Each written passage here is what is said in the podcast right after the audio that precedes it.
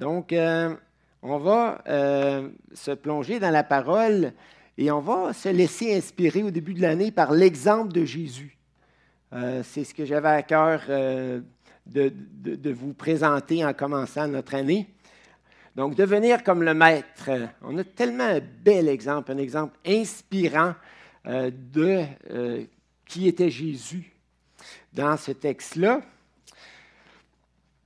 Et ce que j'aimerais dire en introduction, c'est que Dieu désire nous former. Et plus nous ressemblons au Maître, plus notre ministère, notre service pour Dieu devient riche, devient euh, efficace, devient puissant, devient inspirant, entraînant pour les autres. Euh, souvent, on aimerait servir Dieu, mais sans passer par la transformation intérieure, la formation, la ressemblance de Jésus, mais ça ne fonctionne pas comme ça.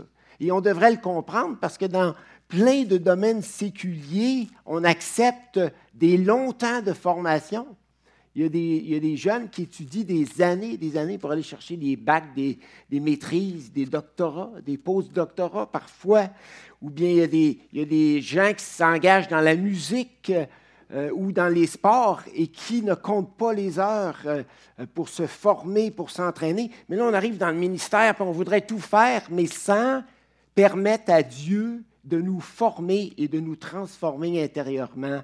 Et ça ne donne pas des ministères euh, qui sont riches ni puissants. Alors, il faut comprendre que le deux tiers de notre vie chrétienne, c'est un temps qu'on où on permet à Dieu de nous former et de nous transformer. C'est à peu près ça, je dirais. Moi, je sers Dieu depuis des années, à temps plein même depuis une quarantaine d'années, 38 ans peut-être ou 40, mais, mais je me rends compte qu'à travers toutes ces années-là, il y en a plusieurs que Dieu a utilisées par différentes épreuves, par différentes pressions à me former intérieurement. Pourquoi? Parce que moi, je dis au Seigneur, je veux te servir. Puis le Seigneur répond, oui, mais Bernard, je veux te former pour que tu puisses mieux me servir. Me servir de la manière que ça plaise au Père. C'est ça? Jésus servait Dieu, mais son service était très, très agréable à Dieu. Jésus a dit dans l'Évangile, le Père m'aime parce que je fais toujours ce qui lui est agréable. Ah, on peut s'imaginer qu'on fait du ministère pour Dieu, mais des fois, c'est teinté d'égocentrisme, c'est teinté d'indépendance face à Dieu, c'est teinté de, plein de choses. Mais, Dieu veut nous amener à le servir de telle sorte que notre service lui soit pleinement agréable. Et, pour y arriver, il faut qu'il transforme nos cœurs. Alors ça, c'est le, et dans le fond, euh, Dieu nous transforme à l'image de Jésus, parce qu'il veut nous amener à, servir, euh, à le servir comme Jésus l'a fait et le ferait. Le Père veut nous amener à prier comme Jésus l'a fait, le ferait, nous amener à exercer la compassion comme Jésus l'a fait et le ferait, et, tout le reste euh, aussi. Donc, Dieu veut nous amener à penser comme le Maître, à nous conduire comme le Maître, à agir et réagir comme le Maître. Et de cette manière, notre service euh, va devenir vraiment agréable à Dieu. Ce n'est pas d'en faire beaucoup là, qui est agréable à Dieu, mais c'est de faire les choses à sa manière. À sa manière, avec les bonnes motivations, les bonnes attitudes et tout le reste. C'est ça qui plaît vraiment à Dieu, parce que Dieu regarde les, cœurs. Euh, euh, des, résultats, Dieu peut en produire comme ça. Il n'y a pas besoin de nous pour produire des résultats. Euh, un seul, dans un seul message, Pierre a emmené au Seigneur à la Pentecôte des milliers de personnes au pied de la croix. Puis dans un deuxième message, plusieurs autres centaines.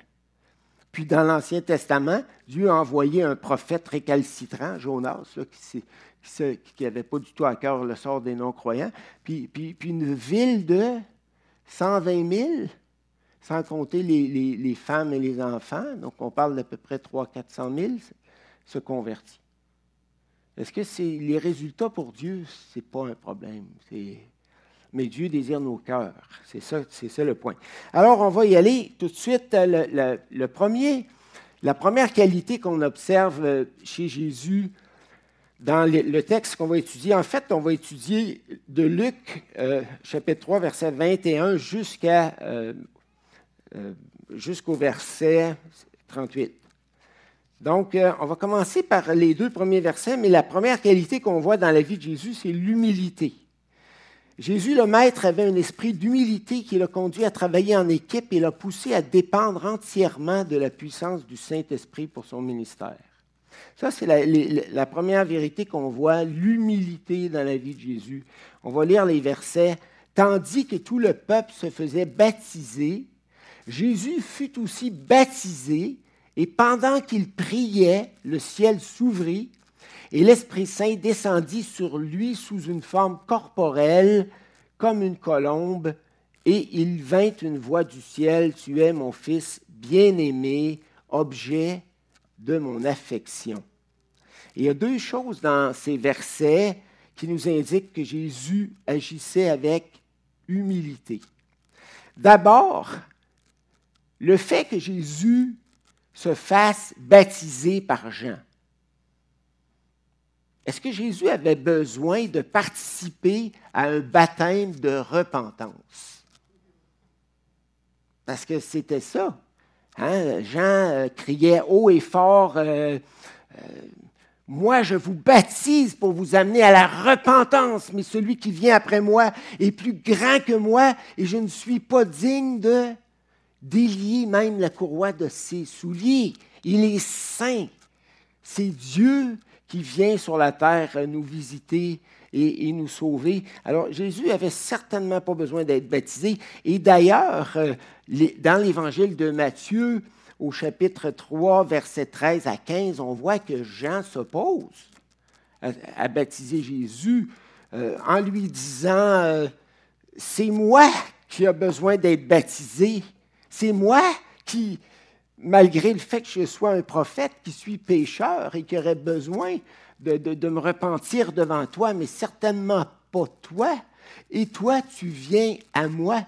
Et là, Jésus lui dit au verset 15, Laisse faire maintenant, laisse-moi. Hé, baptise-moi, baptise-moi, Jean, car il est convenable que nous accomplissions ainsi tout ce qui est juste. Et Jean ne lui résista plus. C'est ce qu'on dit dans Matthieu. Et je trouve ça intéressant parce que je me suis demandé, ben, pourquoi donc Jésus voulait-il se faire baptiser? Bon, sa réponse n'est pas facile à comprendre. Faisons tout ce qui est juste. Accomplissions tout ce qui est, qui est juste.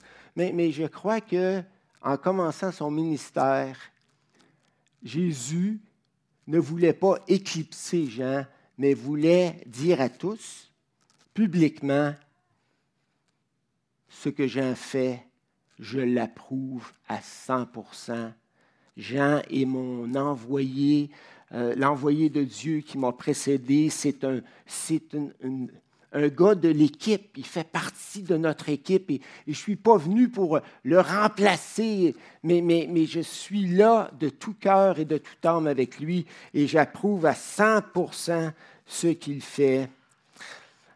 Alors, je trouve ça merveilleux. Jésus qui, en commençant son ministère, reconnaît la valeur du ministère de Jean et se joint à lui sans hésitation, ni jalousie, ni esprit de compétition pour accomplir le seul but qui comptait pour Jésus, c'est-à-dire faire connaître et glorifier le Père.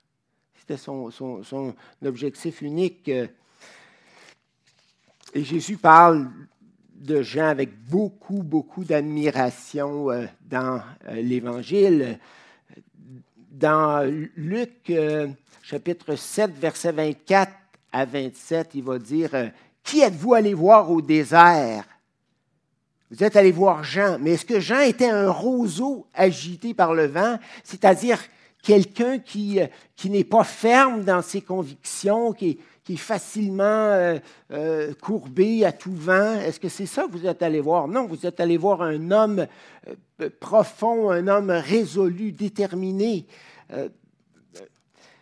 qui, êtes, vous allé voir? Un homme revêtu d'habits précieux, comme les rois qui se pavanaient, qui, s'engraissaient dans les palais euh, en profitant des gens du peuple? Certainement pas. Vous êtes allé voir un homme juste, un homme convaincu, et vous êtes allé voir un prophète. Oui, je vous le dis, mais plus qu'un prophète. Jean était un prophète, oui, un grand prophète, mais plus qu'un prophète mon prédécesseur, celui qui, a, aplani la voie pour devant moi, alors quelqu'un qui avait une grande, grande, grande valeur.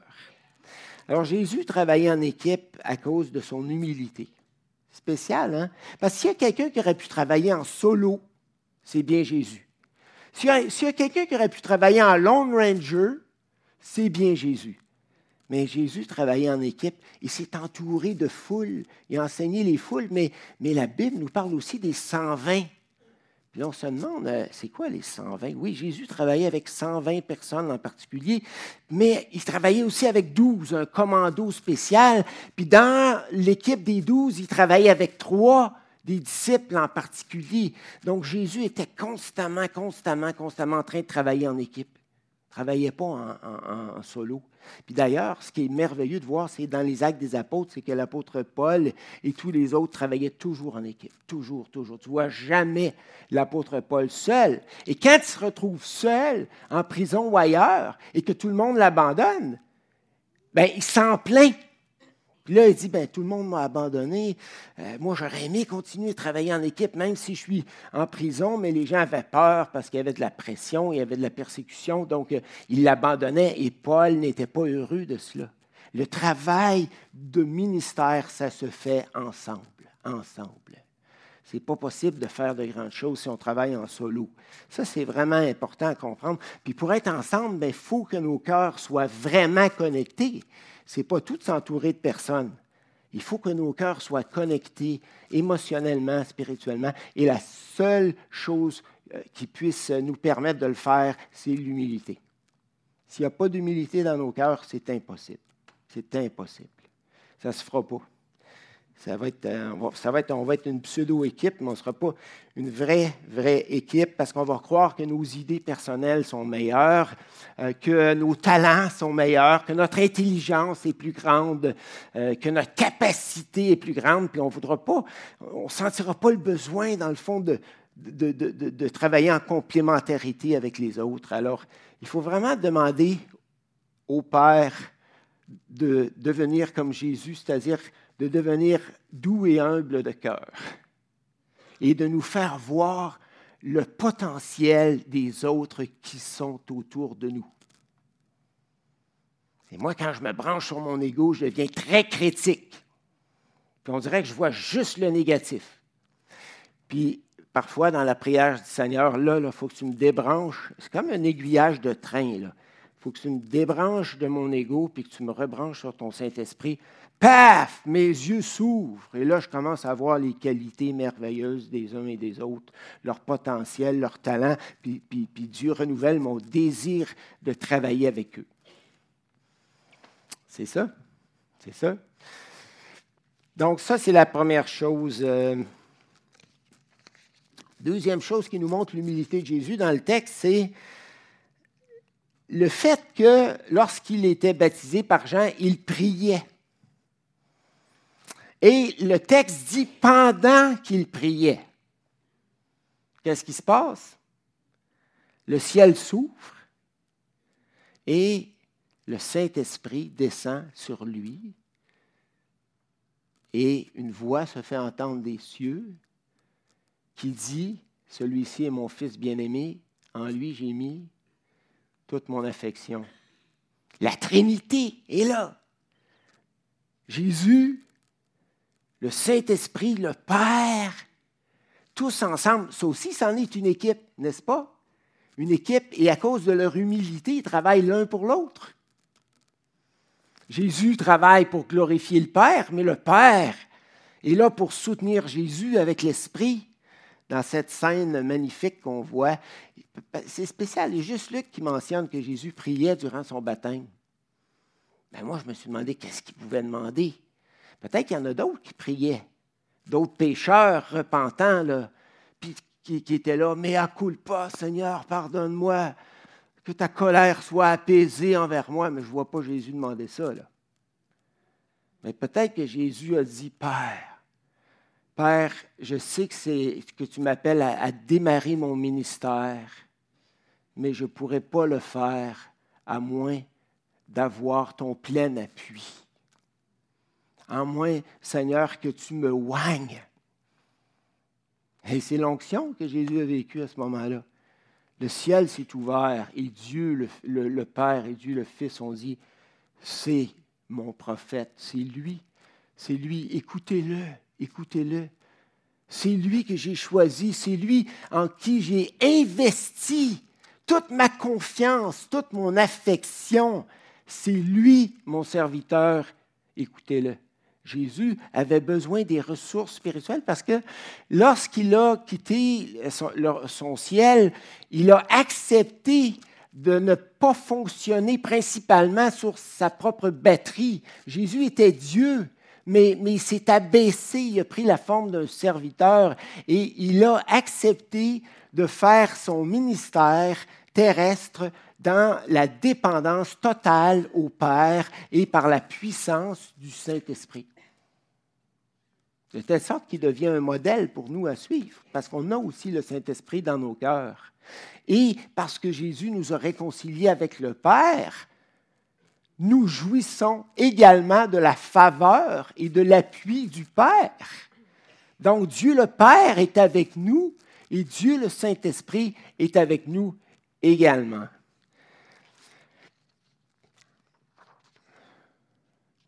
Et on voit comment l'Esprit a fait une différence dans le ministère de Jésus parce que dans Luc chapitre 4, verset 1, on peut lire Jésus rempli de l'Esprit Saint revint du Jourdain et fut conduit par l'Esprit au désert. Donc, euh, le Saint-Esprit le remplissait, le conduisait, le fortifiait, l'inspirait et tout ce que vous voudrez. Verset 14, euh, euh, Luc 4, 14.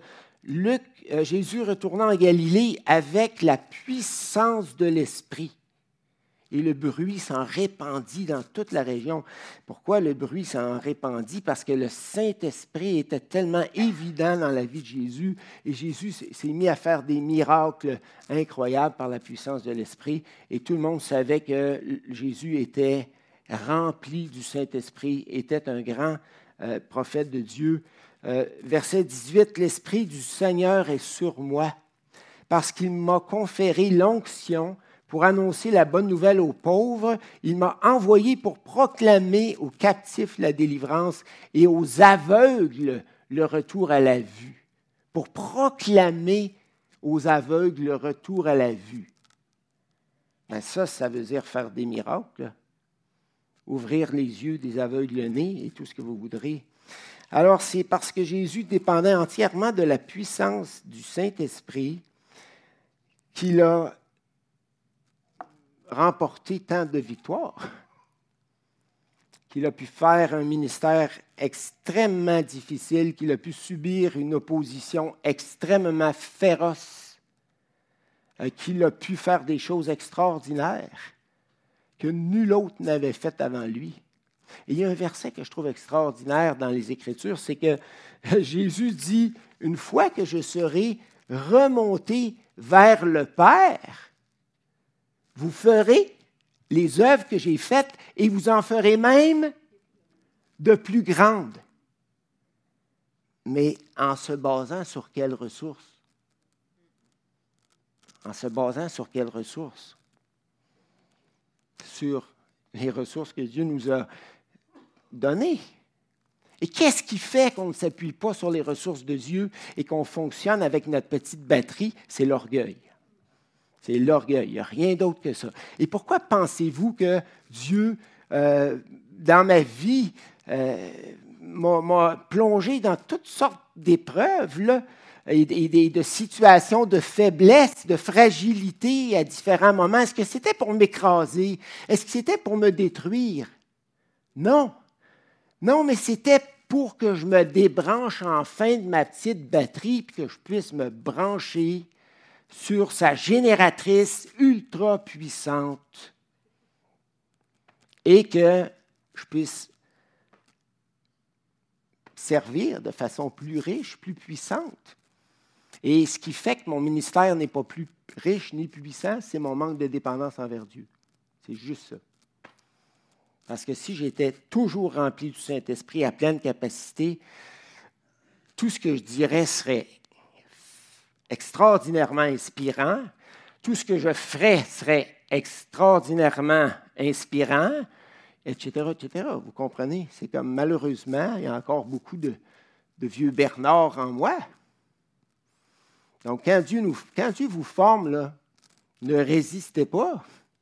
Laissez-vous former. Laissez-vous former, puis Dieu va vous amener à dépendre de plus en plus de lui. C'est là que le ministère devient euh, vraiment une aventure merveilleuse, finalement. Alors, simplement devenir comme Jésus. C'est ça. C'est simplement ça. c'est simple, mais c'est profond quand même. Alors, euh, voilà. Euh, je pourrais vous raconter des témoignages personnels, mais on n'a pas le temps. Bon. Deuxièmement, deuxième vérité qu'on voit dans ce texte-là, la première, c'est l'humilité de Jésus. Deuxièmement, devenir comme Jésus, ça veut dire simplement de laisser la grâce travailler dans nos cœurs. Ça revient un petit peu comme. Ça ressemble au premier point, mais et recevoir un, un bon témoignage de la part de Dieu et des humains comme le Maître. On voit ça dans la deuxième partie du verset 22.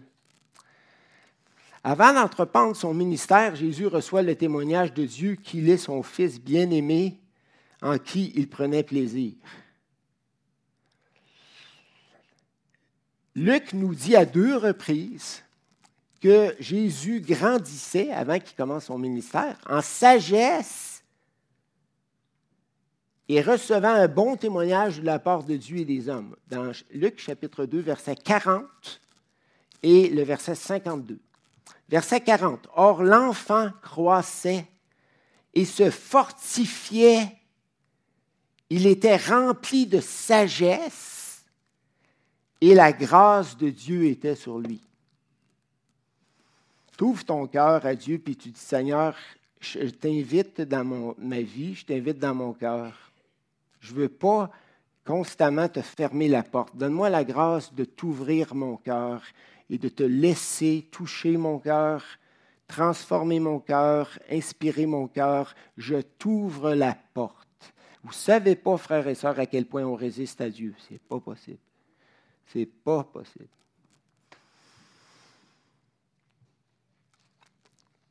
Et le verset 52, et Jésus croissait en sagesse, en stature et en grâce devant Dieu et devant les hommes. Et M. Kuhn, dans la, Bible du Sommeur, a traduit ce verset-là de la façon suivante. Jésus grandissait et progressait en sagesse et il se rendait toujours plus agréable à Dieu et aux hommes. Intéressant, hein? C'est possible d'avoir un bon témoignage auprès de Dieu puis auprès des humains aussi. Ils n'aiment pas l'Évangile, mais lorsqu'on devient plus aimant et plus compétissant, compatissant, ils aiment ça. Lorsqu'on devient plus honnête envers eux, ils aiment ça.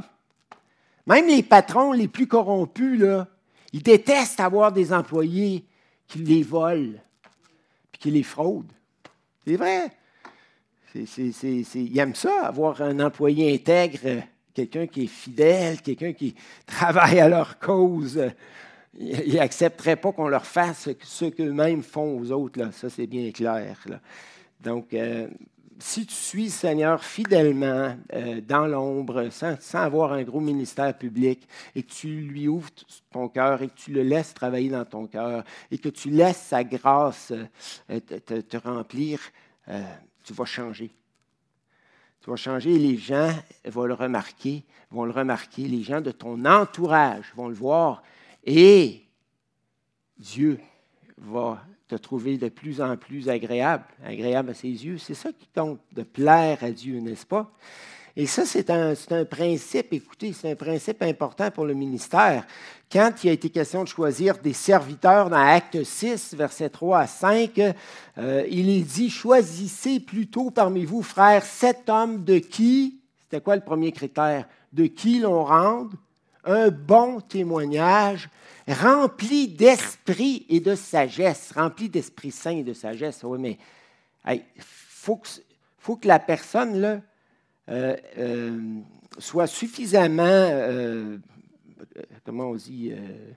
rayonnante pour que ça paraisse. Comment tu peux savoir qu'une personne est remplie de, Saint-Esprit et de sagesse? Ben, par sa manière de, de, parler, par sa manière de, vivre, par, par, la nature de ses choix, de ses décisions, par, ses, par sa manière d'agir, de réagir surtout.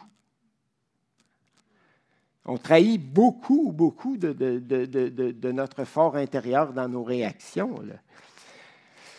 Mais on n'est pas parfait, puis ça, Dieu le sait. Puis ces gars-là, les sept frères, les sept hommes euh, de qui l'on rendait un bon témoignage rempli d'esprit et de sagesse, n'étaient pas parfaits non plus.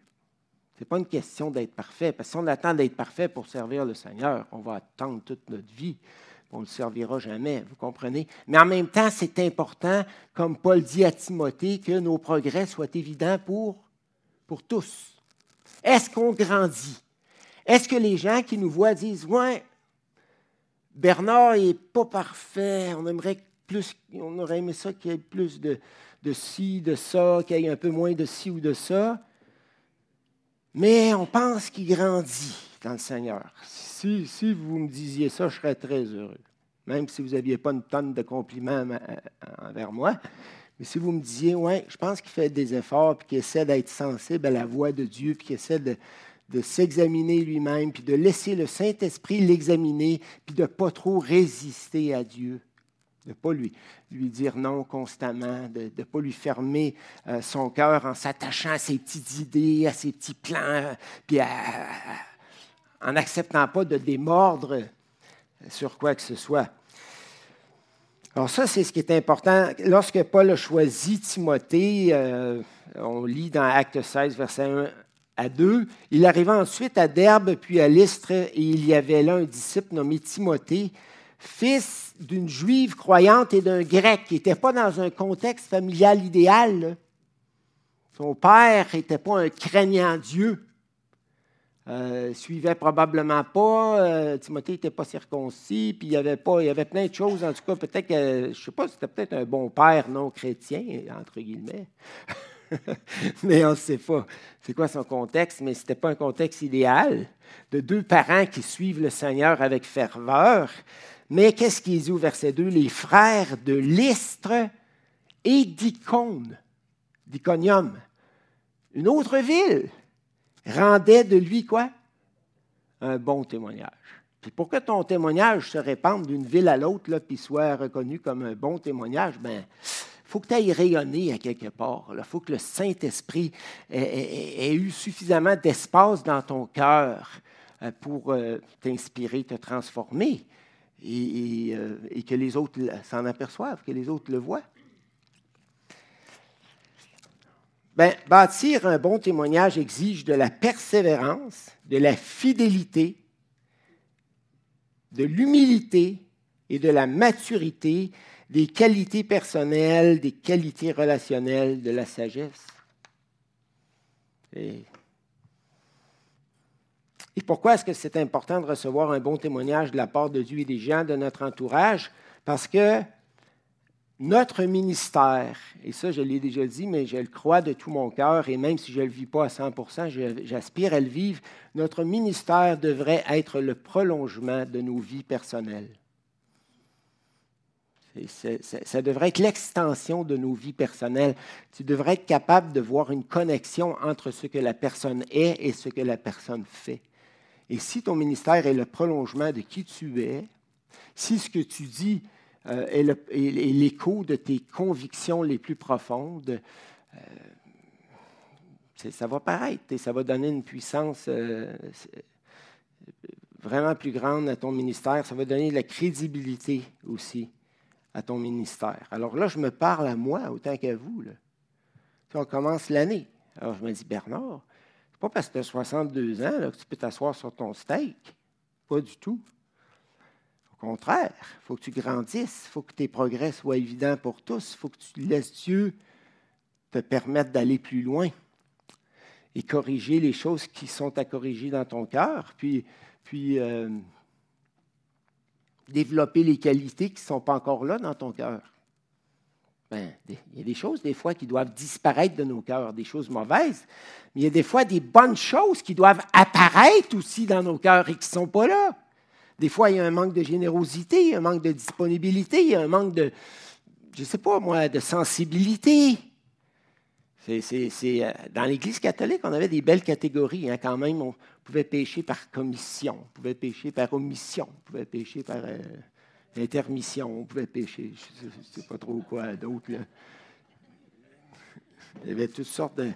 Mais c'est vrai, des fois on pense au péché juste en termes de mauvaises actions qu'on pose, mais des fois, ce n'est pas ça. Il nous manque des qualités qui sont dans le cœur de Christ et qui ne sont pas encore dans le nôtre parfois. Euh, on a cinq minutes encore, Marc? Oui, OK. Donc, on va, on va euh, y aller avec notre troisième point, puis on, on, continuera les deux derniers points la prochaine fois. Brûler de compassion pour tous les humains comme le Maître euh, et, ça, j'ai pris ça dans euh, versets 23 à 38, c'est-à-dire dans la généalogie qu'on trouve dans Luc. Mais là, je ne vais pas lire la généalogie au complet. On n'a pas le temps. Ça fait bien mon affaire. Parce qu'il y a plein de noms là-dedans que j'aurais de la difficulté à prononcer. Jésus avait environ 30 ans lorsqu'il commença son ministère. Il était, comme on le pensait, fils de Joseph, fils d'Élie, tata, tata, tata, tata, tata, tata, tata, tata, tata, Et on arrive au verset 28, fils d'Adam, fils de Dieu. 38, excuse. 38? OK. La généalogie de Jésus dans Luc mentionne 77 noms. je ne les ai pas tout comptés, mais c'est ce que j'ai lu, OK? incluant Dieu. 76 sans Dieu, mais avec Dieu qui est mentionné à la toute fin comme le père d'Adam. Pas le père de Jésus directement, mais le père d'Adam.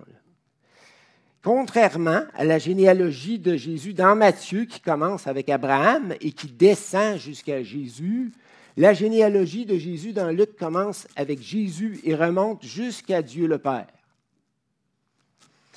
De plus, fait intéressant, elle inclut 20 noms de personnes qui ont vécu avant Abraham. Et pourquoi cela? On sait que chaque évangéliste avait son point de vue éditorial, donc s'adressait à un certain public et, désirait mettre certaines vérités en relief. Et Luc, dans son évangile, semble-t-il, présente Jésus comme le sauveur de tous les humains et pas seulement comme le sauveur des fils d'Abraham. Bon, sa généalogie dans Luc établit quand même euh, qu'il était légalement fils de Joseph, fils de David. pas de problème. Mais l'accent n'est pas, pas mis là.